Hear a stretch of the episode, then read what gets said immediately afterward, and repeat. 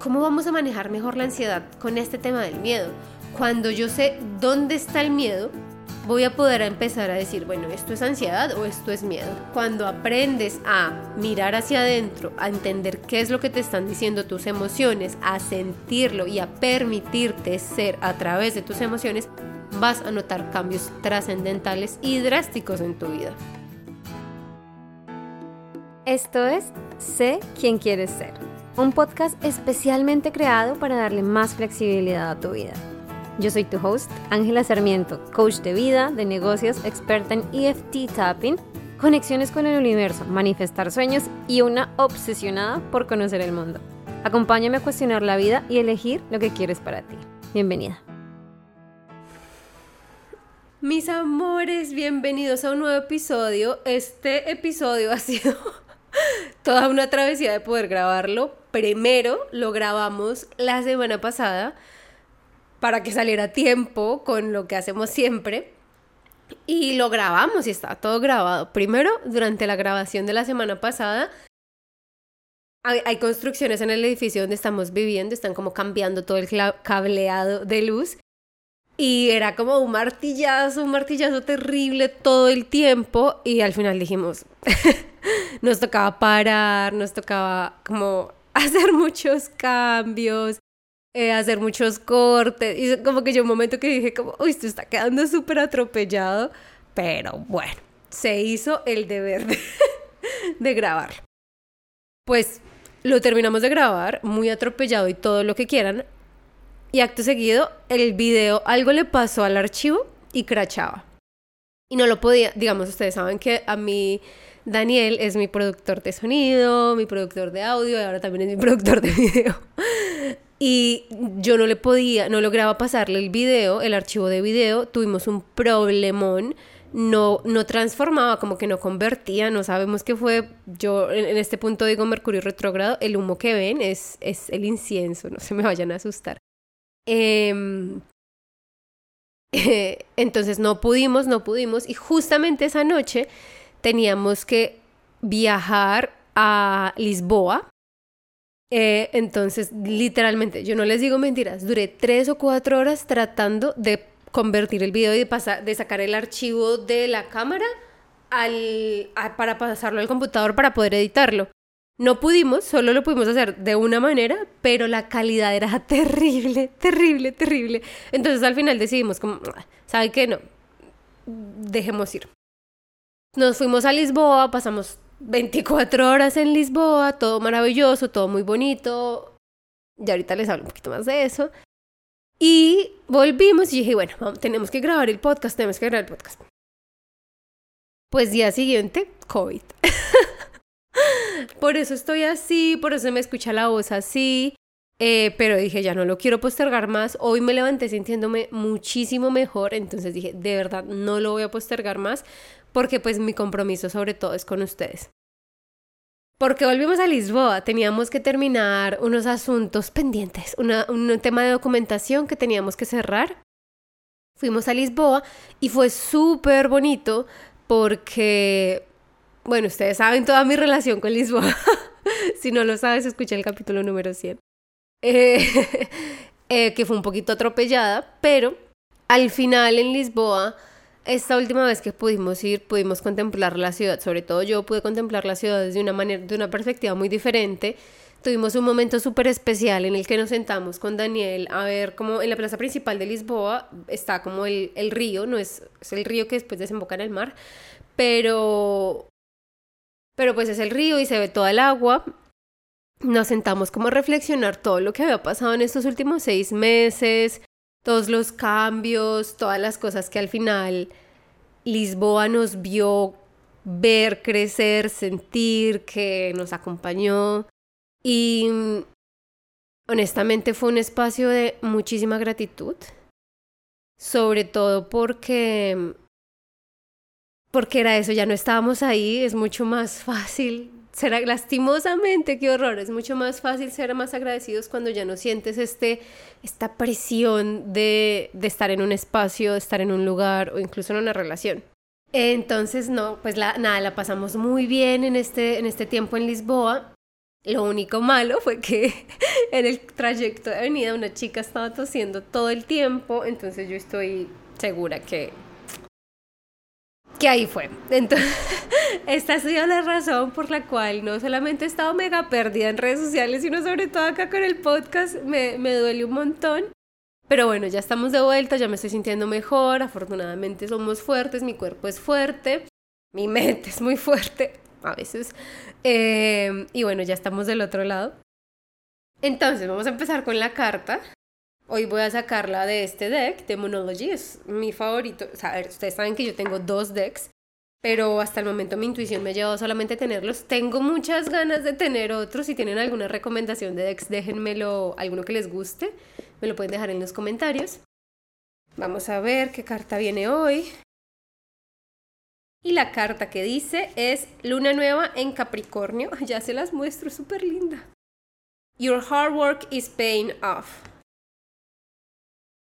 Que la mires, súper linda. Eh, el trabajo fuerte está pagando. A mí esta carta me ha salido un par de veces y me encanta. ¿Por qué? Porque esta carta yo siempre las pido, la intención que siempre tengo es para ustedes, no es para ti, que es lo que tú necesitas escuchar. Y esta carta me gusta porque cuando ya la he sacado personalmente, esa para mí, normalmente me sale en un momento de mi vida en el que estoy como, me cansé. ya no quiero seguir intentando esto, estoy cansada, no más, paren, bájenme, no quiero más. Y esta carta siempre viene a recordarte como, oye, sigue, no es el momento de detenerte. Tu trabajo, tu esfuerzo está siendo recompensado aunque no lo puedas ver. ¿Cómo así, Ángela? Pero ¿cómo así? Si no lo puedo ver, entonces ¿de qué me sirve? El universo trabaja de miles de formas, de miles de maneras, y nosotros siempre que ponemos toda nuestra energía, nuestra intención, nuestro esfuerzo, nuestra acción intencional eh, hacia algo, uy, me dio una picada. Eh, perdón. Eh, siempre tenemos una recompensa. Lo que pasa es que se demora en el tiempo. Y como seres humanos queremos todo, y bueno, no seres humanos, como generación que vivimos en una época muy tecnológica que todo pasa así, queremos todo rápido, queremos resultados ya. Y esa no es la realidad, lastimosamente. Pero esta carta viene a decirte, oye, eso que estás haciendo sí que está valiendo la pena. Entonces la pregunta o lo que quiero que reflexiones esta semana es, ¿qué estás pasando en tu vida? ¿O en qué área es que área estás viviendo que tú dices, sabes que me voy a rendir? Esto no va a salir, esto no va a funcionar, pero en serio lo quiero y te des a ti mismo un poquito más de tiempo, un poquito más de espacio para que salga, para solucionarlo, para darle el espacio que esto se merece. Entonces, cuestionate eso. Bueno, hoy vamos a hablar de lo que quería hablar la semana pasada y es del miedo. El miedo es una de las principales emociones que tenemos nosotros como seres humanos. Y más allá de eso, el miedo tiene dos versiones. A mí el miedo es una emoción que me, me, gusta mucho, es muy compleja, es una emoción con la que lidio constante. Y bueno, vamos a ver estos dos aspectos del miedo. El miedo por un lado es el miedo primitivo, el miedo de supervivencia, es ese miedo que está en nuestro cerebro primitivo, es decir, acá, que lo que hace es mantenernos vivos. ¿Qué pasa con este miedo? Necesitamos estar súper conectados con este miedo, porque es el miedo que nos dice, oye, esto es peligroso, no confíes en esta persona, esto te puede hacer daño, aquí vas a morir. Es como esa parte intuitiva que tenemos nosotros, eh, animal, salvaje. Y a mí me gusta mucho este miedo, porque es eso, es esa conexión con nuestro yo auténtico, con nuestro yo salvaje, con ese yo que está conectadísimo con la naturaleza. Y cuando, si tú ves un animal salvaje, ellos tienen este instinto que si ven otra cosa o sienten cierto ambiente, se van, porque es peligroso el olfato, ¿no? Huelo algo y esto no está bien, esto me va a hacer daño, son muy intuitivos y nosotros como seres humanos nos hemos alejado mucho de este miedo al que sí tenemos que escuchar, al que sí que tenemos que ponerle atención, al que tenemos que tenerle abiertos todos nuestros sentidos por ponerle atención al miedo social o el miedo emocional mental. Miedo, miedo de supervivencia, a ese sí lo escuchamos, el miedo que tú sientes cuando estás en una situación peligrosa. A ese miedo no lo gestiones. Y cuando digo no lo gestiones me refiero a no trates de calmarte, de respirar, de convencerte de que todo va a estar bien. Ah, ah, ah. Ese es el miedo que necesito que corras, que huyas, que te saques a ti mismo o a ti misma de esa circunstancia, porque es un miedo que lo sientes en el cuerpo, ¿no? Que es un miedo que tú dices, uy, estoy en peligro y tu cuerpo lo está sintiendo, entonces ese es el miedo que tenemos que prestarle atención. Por el otro lado, tenemos el miedo mental o el miedo emocional. ¿Qué pasa con este miedo? El miedo, este miedo, la raíz de ese miedo es el miedo a no ser amados, no ser aceptados, no pertenecer. Es ese miedo a no pertenezco, ¿no? Y este miedo es algo que hemos aprendido, que hemos aprendido para sobrevivir, que hemos aprendido para pertenecer a una comunidad, a un grupo, para mantenernos a salvo dentro de esta evolución que hemos tenido como seres humanos. mantenernos a salvo y estar a salvo requiere de estar en comunidad, ¿no? Eso lo hemos hablado miles de veces. Por eso nos importa tanto lo que piense la gente, por eso nos importa tanto el que dirán, porque es parte de este miedo. Ahora, ¿qué pasa con este miedo? Este es el miedo que necesito que no gestiones, que ignores. ¿Por qué? Porque detrás de ese miedo hay dos cosas. Uno, tú quieres hacer algo, quieres vivir algo, pero no te lo permites porque te da miedo ser rechazado. ¿Sí? Te da miedo que la gente diga algo negativo, te da miedo perder amor, te da miedo perder respeto. Y es normal, es perfectamente normal que lo sientas porque otra vez somos seres sociales. Pero este miedo al final lo que está haciendo es poniendo capas y capas y capas sobre la persona que realmente eres, sobre tu versión auténtica, sobre lo que tu espíritu quiere ser, experimentar, sentir, etc.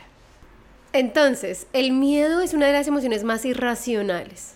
Es completamente irracional. Nosotros no em, simplemente sentimos una reacción física, ¿no? Como que nos paralizamos.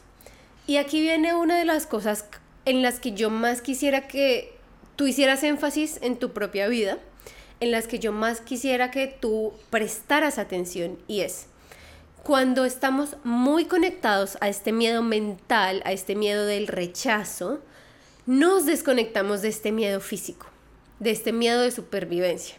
¿Qué pasa? Y te lo voy a poner en un ejemplo personal.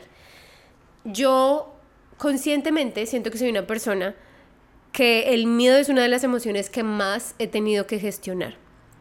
¿Por qué? Porque diferentes cosas pasaron en mi vida que crearon miedo y que ese miedo es esta inseguridad a estar conmigo. Es, el miedo también es para mí, yo no confío, ¿saben? El, el lado opuesto del miedo es el confiar. Entonces, yo no es que sea una persona miedosa, pero sí me definía, en pasado, me definía a mí misma como una persona tímida. Y dentro de esta timidez no hacía muchas cosas, no hacía muchas cosas y yo estaba un poco, por así decirlo, más preocupada por mantener mi timidez, y es que yo soy tímida, es que yo soy tímida, que me desconecté de este miedo de supervivencia. Estaba tan preocupada por encajar, por ser aceptada, por, ¿saben?, suplir todas estas necesidades sociales, que se me olvidó por completo eh, conectar conmigo. ¿Qué pasó? una de las situaciones que más, de las que más me cuesta eh, procesar el miedo físico es que al haber este rompimiento yo ya no sabía cómo reaccionar frente al miedo. ¿Por qué? Porque alimentamos tanto este miedo mental, alimentamos tanto este miedo emocional, que nuestras reacciones se vuelven el default, ¿no? El, por, el defecto de, o sea, es la manera en que reaccionamos per se. Y mi manera de reaccionar frente al miedo emocional era, soy tímida. Entonces me achiquito, me alejo, en vez, y hay muchas, me, me protejo de alguna de cierta forma, pero haciéndome así. Y hay muchas formas en las que reaccionamos frente al miedo. Y creo que las más comunes son correr, o sea, la fuga, huir, eh, freeze, que es congelarse, y fight, que es pelear. Entonces, o peleamos o huimos o nos congelamos. y yo me congelaba frente a las situaciones emocionales de miedo. Como que yo sentía que alguien a mí me iba a rechazar y mi, que me iban a rechazar por algo o iba a tener que hablar en público. Y saben, el hablar en público requiere enfrentarte a la posibilidad de que haya un rechazo, que la gente no le guste, bla, bla, bla. Y mi manera era freeze. Cuando me enfrenté a una situación de que tenía que ponerme a salvo fue en, en Bogotá, lastimosamente tuve un episodio donde un hombre me tocó inapropiadamente por más tiempo del que es. En fin. Mi cuerpo se paralizó. Yo estaba tan desconectada de que tenía que huir, protegerme, que mi cuerpo se paralizó por completo. Esto no es algo obviamente de lo que me siento orgullosa, esto es algo que, que vengo trabajando un montón porque es mi seguridad física y mi integridad física, pero es para que entiendas por qué es tan importante separarlo y entender que algo es emocional y algo es físico, algo es tu cerebro primitivo diciéndote, oye, huye, huye, corre, ah, ponte a salvo, ¿no? En ese momento, e, esto fue como en el transporte público y la persona me tenía como agarrada completamente y yo no me podía mover, no me podía mover no porque me estuviera sosteniendo con fuerza, sino porque mi cuerpo entró en shock automáticamente automáticamente por completo. Entonces, de aquí que el miedo sea tan importante que lo trabajemos para mí. Eh, y de aquí que empecemos a crear un vínculo mucho más, mucho más honesto, mucho más consciente de cómo sentimos nuestras emociones. Y en este proceso de cómo sentimos nuestras emociones tenemos que darnos cuenta que nosotros no le podemos hacer caso a mi cabeza. O algo que yo aprendí es, no le puedo hacer caso a mi cabeza, porque mi cabeza me está diciendo que me debo quedar acá, que mi manera de protegerme es quedarme quieta, muy quieta, de no exponerme, de no hablar, de no... ¿Saben? No, le, no puedo escuchar a mi mente porque mi mente lastimosamente está llena de muchas cosas sociales, de muchas cosas que no me están sirviendo. Entonces, ¿cómo? Entonces, Ángela, ¿cómo, ¿Cómo, ¿Qué carajos hago? ¿Cómo, ¿Cómo lo logro? ¿Cómo lo gestiono? Volviendo al cuerpo. Si no puedo escuchar a mi cabeza, escucho mi cuerpo. Y aquí va el primer ejercicio que quiero que hagas de este, de este episodio y es, quiero que te pongas un momento a pensar dónde sientes tú el miedo emocional y puedes simplemente hacer este ejercicio en este momento. Si tú cierras los ojos y te imaginas que vas a dar un discurso frente a mucha gente o imagínate simplemente algo que te dé mucho miedo hacer. ¿Dónde lo sientes? Nada que tenga que ver con tu integridad física, solamente o decirle a la persona, a una persona que te gusta, donde te puedas enfrentar al rechazo, donde sientes ese miedo. Y ahora busca una, no sé, saltar de un avión en paracaidismo, hacer bungee jumping. Si le tienes miedo a las alturas, bueno, las alturas. ¿Dónde lo sientes en el cuerpo? General, si lo sientes en el mismo lugar, hay que empezar a crear esa disociación, porque estás creando los mismos vínculos para escenarios completamente diferentes y es lo que es peligroso. Entonces, ejercicio, empezar a escuchar a tu cuerpo donde sientes el miedo físico, el de supervivencia, y donde sientes el miedo emocional.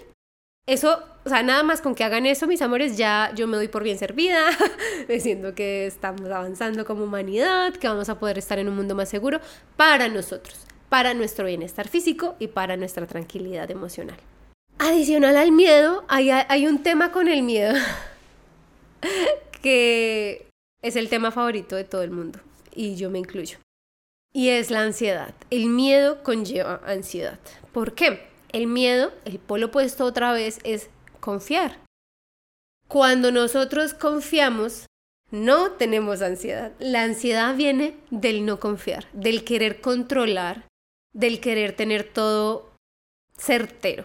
Y no lo podemos tener. Y yo hace poquito escuchaba a mi mentora de mis clases de breathwork y ella decía, nosotros venimos de ser seres nómadas, ¿no? ¿Por qué éramos seres nómadas? Porque la naturaleza cambiaba. Un día teníamos alimento aquí y al otro día ya no. Entonces teníamos que movernos para encontrar alimento, para encontrar tierra, para encontrar agua y era necesario ese movimiento. ¿Qué aprendizaje teníamos de eso? Que no podíamos controlar la naturaleza. Y habíamos hecho las paces con eso. ¿Cuál era la solución? Simplemente nos simplemente nos movíamos, ¿no? Pero luego llega la agricultura y la agricultura nos dice, mira, te puedes quedar todo el año acá y puedes tener alimento siempre. Controlas la naturaleza.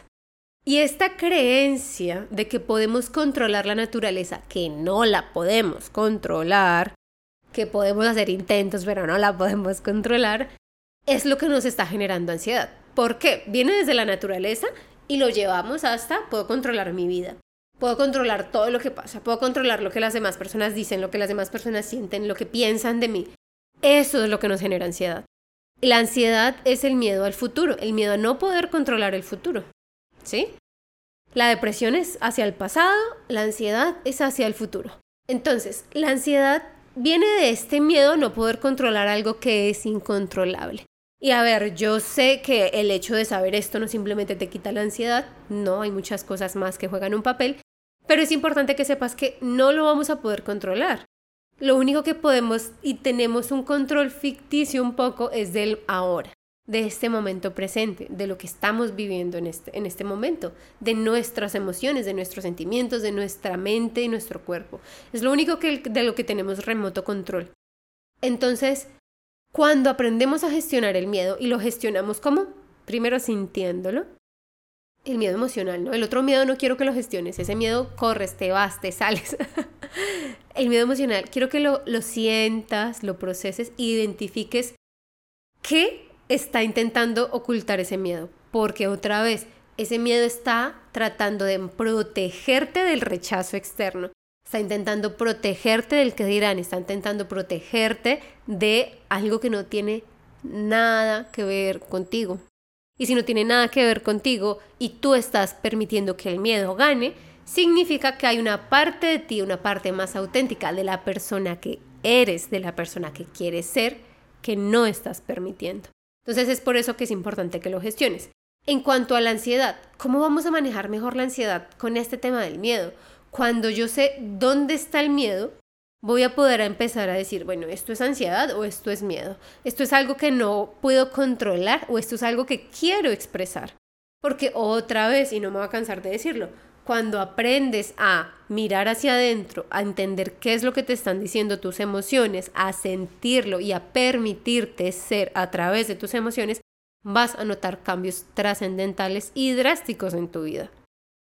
Y un poquito para cerrar, una de mis recomendaciones para procesar el miedo e incluso la ansiedad es reconectar con tu inocencia. ¿Por qué? El miedo, la ansiedad es ese no tengo control, no sé, eh, no sé qué va a pasar, no sé cómo hacerlo, etcétera, etcétera. Y una de las mejores formas de hacerlo es volver como a la inocencia, es decir, a la niñez. Cuando éramos niños, no nos importaba no saber, Ah, y si tú tienes un niño cerca, para los niños no es un problema no saber algo. Para los niños, por, lo, por el contrario, es como, wow, hay algo que no sé, es una oportunidad para descubrir.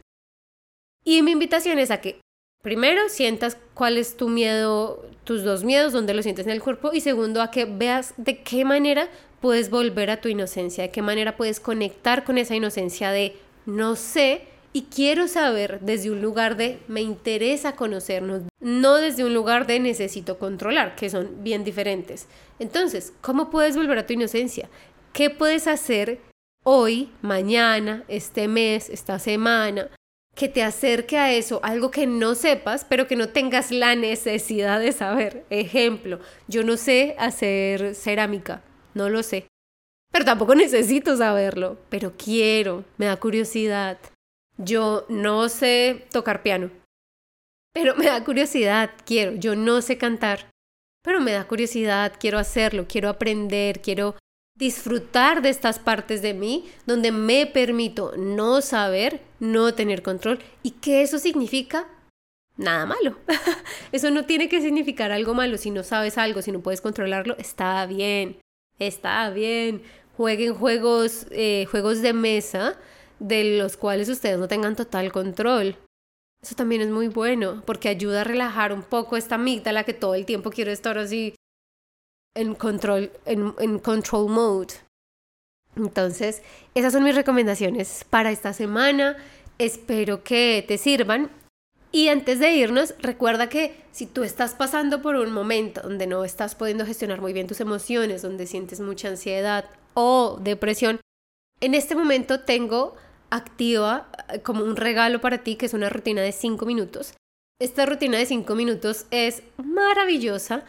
Es la rutina que a mí me sacó de la depresión, no que me hizo una persona súper feliz, alegre, bla, bla, bla. No, es una rutina que me ayudó a ver que había luz al final del túnel. Es una rutina que me ha ayudado a mí a sentir muchísimo, a que mis días sean mucho más fáciles, mucho más ligeros y dura Cinco minutos. No hay excusa. No hay ninguna excusa. ¿Cómo la obtienes? Aquí abajo en los show notes te voy a dejar el link para que puedas acceder. Simplemente dejas tu correo. Te sale una página con el video explicativo de cómo funciona la rutina, con todos los audios, porque te dejo tres audios, te doy tres audios de regalo y con un PDF para que hagas la rutina. Importante, que me han dicho, Ángela, pero es que pongo mi correo y luego me toca volver a poner el correo. No, al correo que tú pones, el correo con el que te inscribes, a ese correo te llega un email donde tienes todos los materiales en un solo lugar para que no tengas que volver a hacerlo y lo tengas en tu correo por siempre. ¿Listo? Y los puedes descargar y todo. Entonces, rutina, 5 minutos, link aquí abajo. Y eso es todo. Nos vemos la próxima semana, mis amores. Chao, chao. Antes de que te vayas y si disfrutas el podcast y todo su contenido, no te olvides de seguirme en Instagram en arroba salvajehumanidad y en mi página web www.angelasarmiento.com para más contenidos, recursos gratuitos, masterclasses y más formas de trabajar y aprender conmigo. Allá te espero. Te quiero, gracias por estar aquí y recuerda, sé salvaje.